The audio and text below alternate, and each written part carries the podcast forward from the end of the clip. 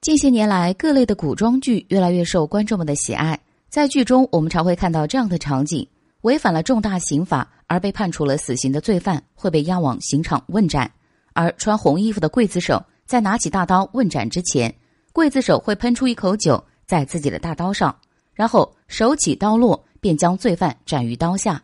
大家可能都会疑惑一个动作了：为什么古代的刽子手在行刑前要往大刀上喷一口酒呢？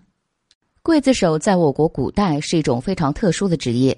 刽子手在处刑之前以及之后都有很多需要注意的地方。我们都知道，每个行业都有每个行业的规矩，当然刽子手也不例外。古人常宣扬积德行善，而在他们眼中，以剥夺他人性命为职业的刽子手，自然就成为了十恶不赦的恶人。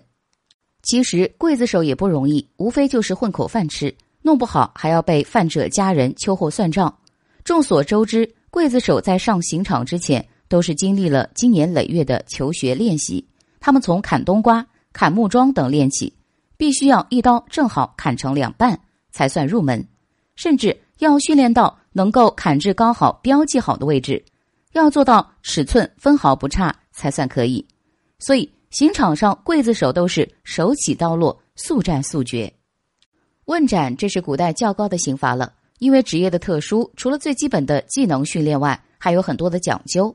比如说，行刑时刻一定要选择在正午，因为古人觉得这时候的阳气最充足，用最强的阳气去压制犯人死后的阴气，防止死后的鬼魂出来作乱。再比如，刽子手在砍头前要往刀上吐一口酒，这和古代对于鬼神的迷信有所关联。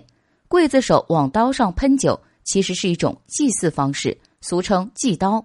也是一种心理暗示，避免恶鬼纠缠。而在电视剧中，经常会听到推出午门斩首示众。午门是指皇宫的大门，不能沾染血迹，那样会给皇家带来晦气。如果有大臣需要处以斩首之刑，就必须押到柴市或菜市口等地进行处决。